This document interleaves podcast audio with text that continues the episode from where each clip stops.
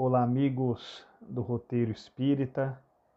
Aqui quem fala é Wellington Balbo, da cidade de Salvador, na Bahia. E será um prazer imenso hoje poder fazer algumas reflexões à luz da nossa querida e consoladora doutrina espírita. Em face de tudo que vem ocorrendo no mundo nesses tempos atuais, quero abordar hoje a fantástica entrevista. Esse vai ser o tema do nosso bate-papo.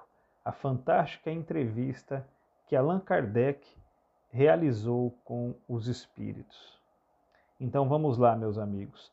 E vocês já devem ter percebido que muitos desencontros, muitos desentendimentos, eles ocorrem por falhas na nossa comunicação.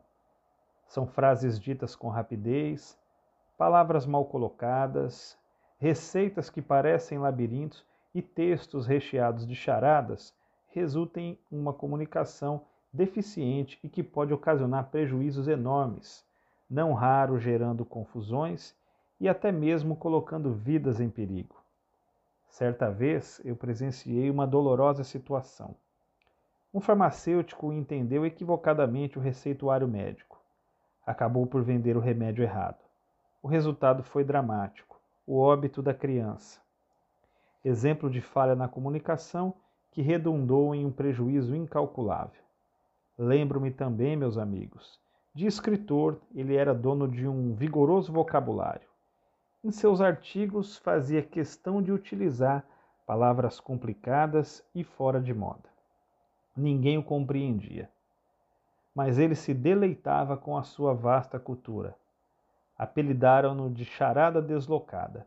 Charada porque ninguém entendia nada do que ele dizia ou escrevia, e deslocada porque, como ninguém decifrava sua linguagem, ele estava sempre deslocado de tudo e todos, alheio aos acontecimentos, perdido em seu universo paralelo.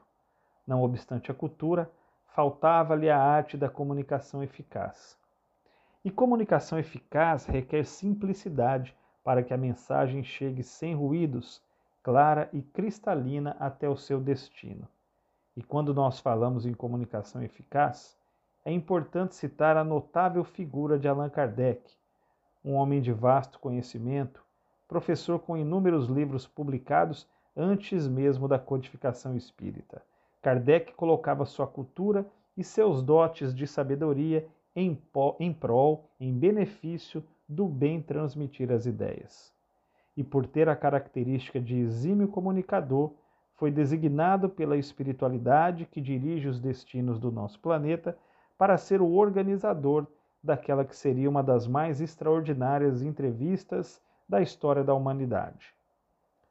E por intermédio da habilidade jornalística de Kardec, nasceu o Livro dos Espíritos, uma magnífica entrevista com o além devastando o continente espiritual, mostrando em linguagem acessível quem são, onde estão e o que fazem os espíritos. E mais importante, Kardec foi um repórter ético e comprometido com a verdade, porquanto publicava somente a realidade, tomando o devido cuidado de verificar a autenticidade das notícias. Muitos jornalistas e também não, jornali não jornalistas mas pessoas comprometidas com a divulgação de informações poderiam se espelhar na responsabilidade que teve Allan Kardec. A circulando pelo mundo de hoje, notícias sem fundamento, os chamados fake news, que nada edificam e pior, espalham mentira, confundem pessoas e conturbam ambientes, gerando confusão. São notícias sensacionalistas, com o único intuito de atender objetivos comerciais. E quando o objetivo comercial é colocado à frente da ética e da verdade, vemos uma proliferação de confusões em que a realidade perde espaço para a fantasia. Devemos nos atentar para o que falamos, para as informações que passamos adiante. Precisamos assumir essa responsabilidade perante a própria consciência de expandir somente notícias e informações que irão agregar valor, edificar e construir. Grande legado de Kardec: a comunicação eficaz, simples e comprometida com a verdade, acessível e inteligível. eis um dos segredos da expansão do Espiritismo, principalmente no século XIX, quando ele nasceu. A boa comunicação de seu codificador, seu comprometimento com a verdade e a responsabilidade em divulgar somente a realidade das coisas com simplicidade singular. Quem se apodera das obras da codificação da doutrina espírita encontra uma linguagem rica, vasta, singular e, sobretudo, objetiva. Kardec conseguia unir comunicação inteligente e elegante com a simplicidade necessária para atender a todos os gostos e culturas. Espíritos lúcidos falam muito com poucas e simples palavras, atingem o coração sem deixar de oferecer subsídio ao cérebro.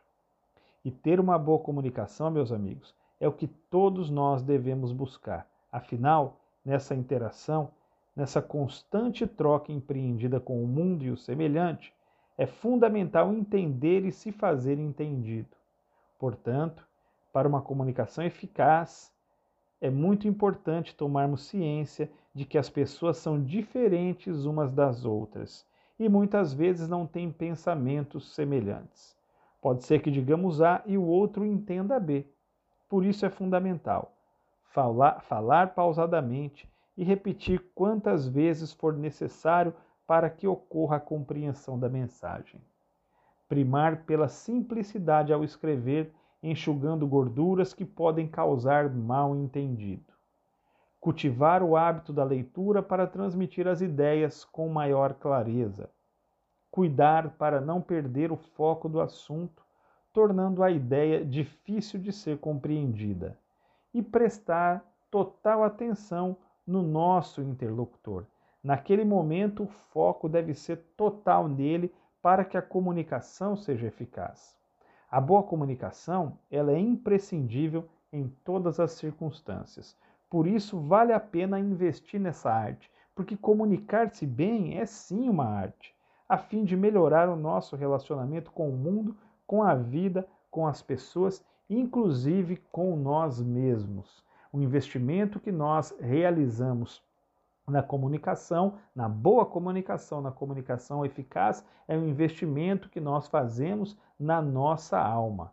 Não percamos o foco disto. Muito obrigado, meus amigos, pela oportunidade. Um abraço ao Robson um abraço a todos os companheiros do Roteiro Espírita e até uma próxima oportunidade.